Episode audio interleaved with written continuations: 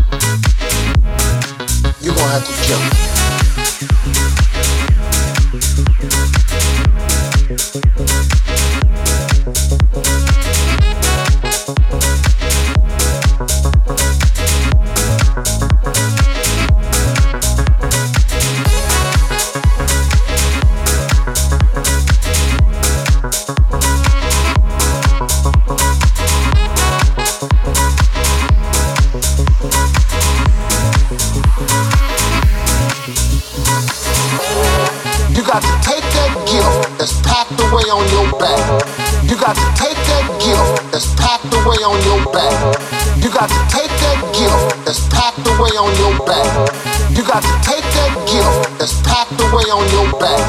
You got to take that L. It's packed away on your back.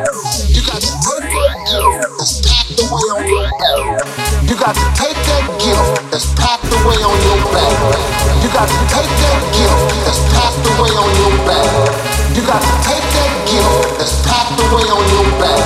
You got to jump off that cliff and pull that cord. That gift opens up and provides the soul. If you don't ever use it, you don't just go to work.